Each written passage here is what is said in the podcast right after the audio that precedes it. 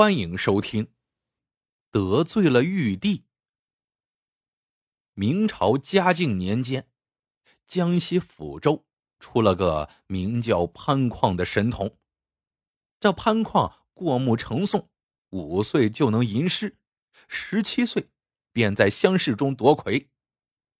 成为解元之后，潘矿踌躇满志，决心在接下来的会试中大显身手。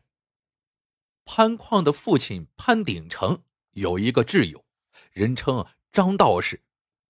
张道士能掐会算，并且一说一个准，被人称作为活神仙。张道士曾仔细给潘矿相过面，断定他乃文曲星下凡，将来非状元莫属。潘矿对相面不以为然，潘鼎成却把张道士的话当了真。但是。就在潘矿进京赶考的前一天，张道士突然改了口。这日，张道士买了四盒状元糕，兴冲冲的赶来为潘矿送行。潘氏父子把张道士迎进客厅，一边沏茶一边道谢，几句客套话之后，张道士笑眯眯的对潘矿说：“公子此次赴京，必定蟾宫折桂。”说到这儿，张道士的笑容突然僵住了，他紧盯潘矿的脸，吃惊的张大了嘴。潘矿被瞧得浑身发毛，不知出了啥事儿。潘鼎成顺着张道士的目光看去，并没有发现儿子有什么异样。这时，张道士霍地站起身，绕着潘矿转了一圈，然后他摇头叹道：“可惜。”可惜，实在是可惜呀！潘氏父子面面相觑，被弄得丈二和尚摸不着头脑。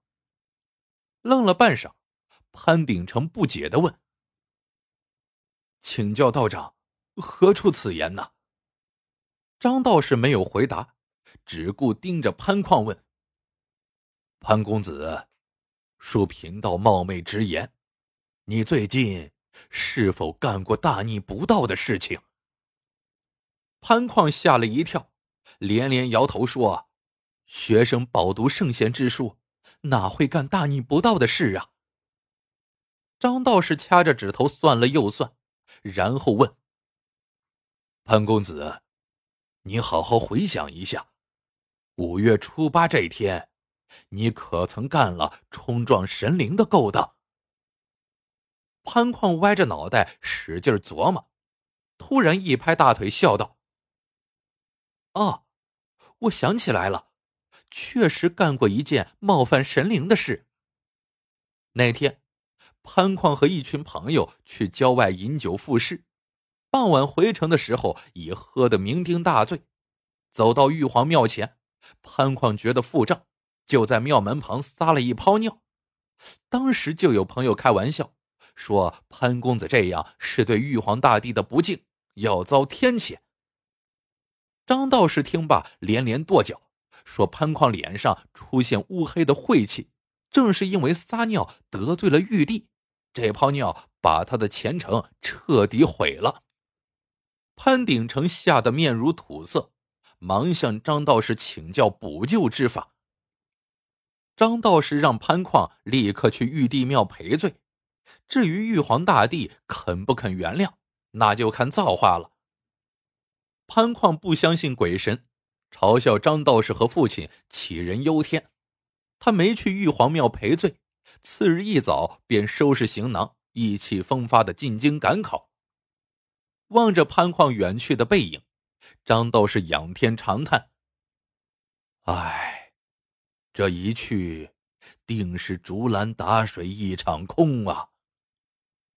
潘旷是名闻遐迩的江南才子，他进京的消息一传开，每天都有赶考的举子慕名来访。潘旷呢，喜欢结交朋友，这下忙的是不亦乐乎。在众多举子中，跟潘旷最要好的是来自沧州的徐广达。这徐广达呀，也是天赋异禀，被誉为北方第一才俊。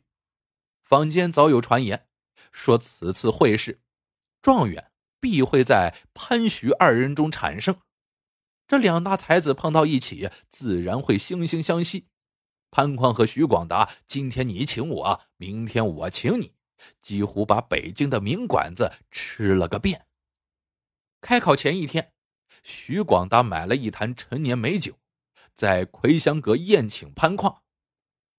因为明日要考试，潘况不敢贪杯，吃了个半酣，便起身告辞。可是，刚回到客栈，潘况就上吐下泻，折腾到天亮仍没止住。进入考场后，潘况连笔都握不动，考题自然没做好。发榜时，他名落孙山，而徐广达却高中状元。潘况仔细回忆。越想越觉得葵香阁那段宴请有问题，他怀疑徐广达在自己喝的酒里下了泻药。那徐广达这么做的目的只有一个，那就是排除最大的竞争对手，夺取状元桂冠。但上述猜想无凭无据，潘况既不能告官，又无法向徐广达发难。无奈之下，潘况只得灰溜溜的返回抚州。听儿子潘况讲完在北京的遭遇之后，潘鼎成冲儿子埋怨道：“赶考前若去玉帝庙赔罪，就不会有今天这般光景。”潘况仍不以为然，撇撇嘴说：“孩儿是遭人暗算，跟玉皇大帝无关。”接下来，潘况继续埋头苦读，准备三年后再次进京赶考。时光匆匆，转眼会试的考期又临近了。这回潘矿打定主意，到北京后闭门谢客，一心等待开考。潘鼎成怕再有闪失，便让管家孙贵护送潘矿进京。这孙贵老成持重，办事特别谨慎。临行前，潘鼎成反复叮嘱儿子：到了京城。一切听孙贵安排，不要结交陌生人，更不要吃来历不明的东西。潘矿使劲点头，把父亲的话牢记在心中。去北京的路上，孙贵和潘矿处处小心，一有风吹草动就高度警惕。这天，孙贵搞错了方向，领着潘矿误入了荒僻的山区。眼看天色渐暗。又找不到投宿的客栈，主仆二人只好在一座破败的山神庙歇脚。夜里，孙贵让潘矿安睡，自己则拿着一把砍刀，坐在庙门口彻夜看守。潘矿一觉睡到天亮，醒来后发现孙贵不见了，那只装着一千两银子的香笼也不翼而飞。潘矿把山神庙里里外外找了个遍。仍没瞅见孙贵，挨到中午，孙贵依旧踪影皆无。这时潘矿才醒悟，孙贵偷了银子逃跑了，所有盘缠都在孙贵手上。他这一跑，潘矿顿时成了穷光蛋，北京去不成了。潘矿靠典当衣裳，忍饥挨饿，回到了抚州。此时会试已经开始。听完儿子的哭诉，潘鼎成惊得目瞪口呆。他做梦也想不到，老管家孙贵居然会见财起贪念。那一千两银子不足惜，最可悲的是，儿子又跟状元失之交臂了。经过这两番挫折之后，潘矿不得不相信张道士的劝告，于是他备了厚礼。专程去玉皇庙磕头请罪，光阴荏苒，一晃又过了两年多。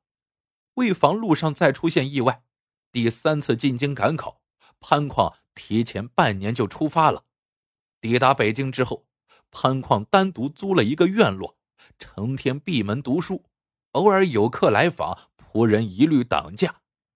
此外，潘矿还特意养了一只狗，用来检测毒性。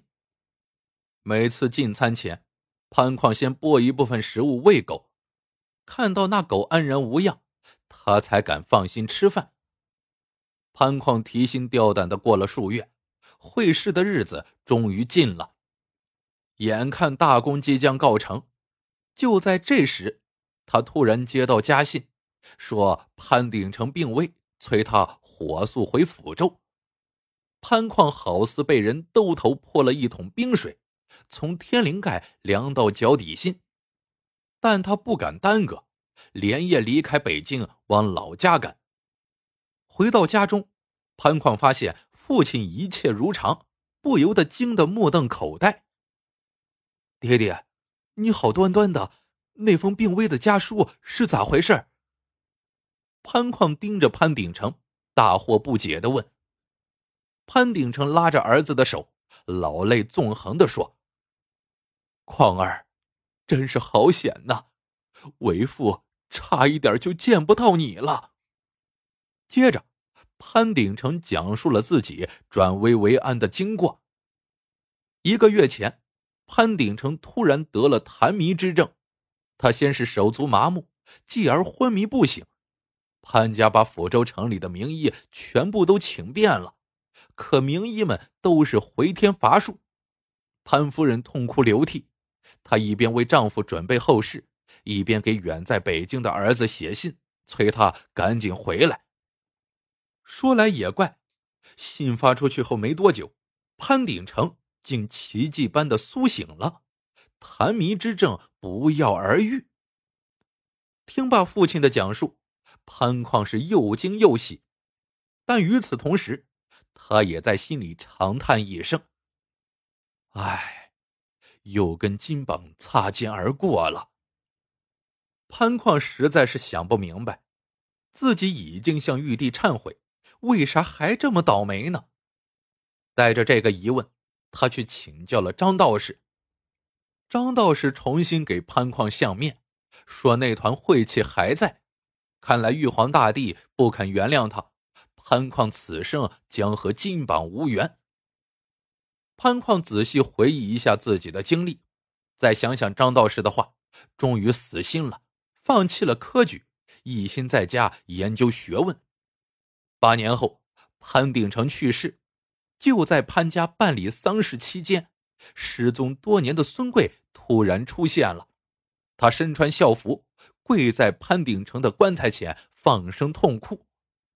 潘矿简直不敢相信自己的眼睛，他上前来，一把揪住孙贵，冲四周高喊道：“来人呐，把这狼心狗肺的贱婢捆起来！”仆人们刚要动手，被闻讯赶来的潘夫人喝住了。随后，潘夫人走到儿子跟前，一字一顿的说：“况儿，孙贵是你的救命恩人，你应该向他道谢。”救，命恩人。潘矿看看母亲，又瞅瞅孙贵，吃惊的张大了嘴。潘夫人点点头，道出了内中的原委。潘鼎成深知。以儿子的才学和天资，金榜题名太简单了。照理说呀，做父亲的应该为此感到高兴，但潘鼎成却是寝食不安。原因就出现在奸相严嵩身上。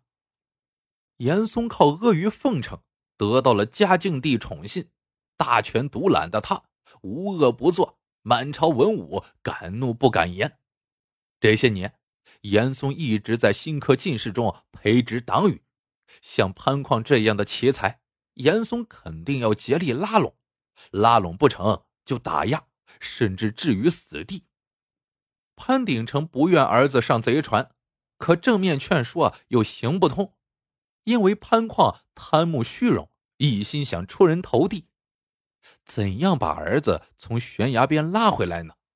潘鼎成苦思良久，仍无对策。情急之下，他向好友张道士问计。那天，张道士路过玉皇庙，正巧瞅见潘矿在庙门前撒尿，于是他灵机一动，想出了一个阻止潘矿赶考的高招。但潘矿年轻气盛，根本没把泥塑木雕的玉帝放在眼里，执意进京求取功名。一计不成，张道士又生一计，他让潘鼎成密嘱书童，开考前伺机在公子的酒里下泻药。这招果然奏效，由于拉肚子，潘矿名落孙山。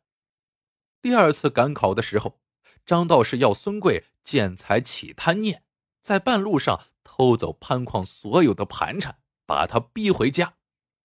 潘矿第三次参加会试的时候，张道士使出了杀手锏，他让潘鼎成谎称病危，把儿子骗回抚州。讲到此，潘夫人冲潘矿正色道：“为了假戏真做，孙贵。”背井离乡，十几年来一直在外躲藏，他忍辱负重，全是为了不让你误入歧途啊！